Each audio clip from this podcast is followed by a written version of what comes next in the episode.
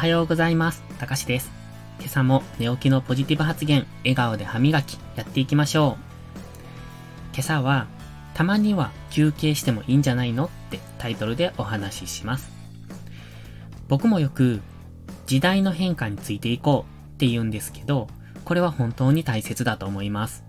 ただ、いつもいつもこれを意識していると、そのうち疲れてしまうんですよね。だから時々はサボっていいんじゃないのって思っているんです。もちろん、ずっと気を張って継続できる人はすごいと思います。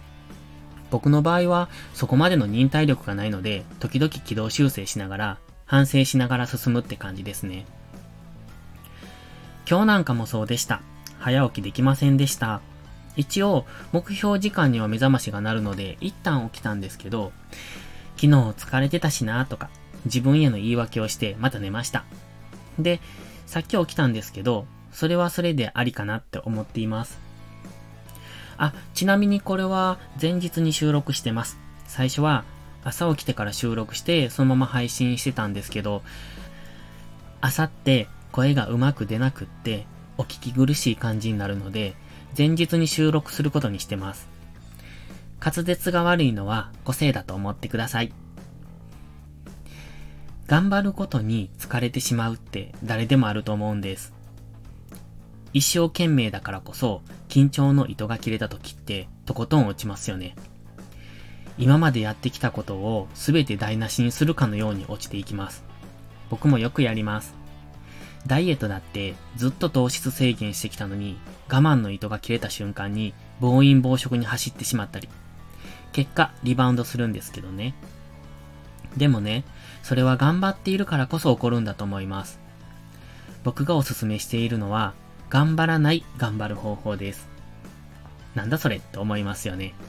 それは、無理なく頑張るってことです。頑張るを習慣化するってことです。頑張るって思ってやるんじゃなく、息をするようにそれをするってことです。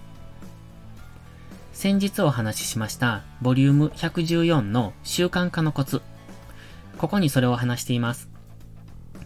もし、これができるようになったら、頑張るって思いながらすることがなくなるので、自然体で継続できるんじゃないかなって思うんです。僕もその領域まで達しているわけじゃないので、説得力には少し物足りないかもしれませんが、そんな感じしませんか？頑張らずに頑張れる。今まで頑張ることに100%の力を注いでいたのが80%の力で同じことができるようになれば。まあそこに達成するのが難しいんですけどね。だからこそたまには休憩していきましょうよ。休憩のコツは今日は何もしないって決めることです。今日は情報発信をしないぞって。今日は食事制限しないぞって。そう決めてからやりましょう。もし、なんとなくサボってしまうと、それは罪悪感になり、負のイメージを心に刻んでしまいます。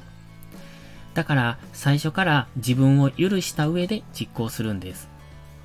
なので、今朝のように早起きをサボってしまった僕の場合は、負のイメージが刻まれてしまいました。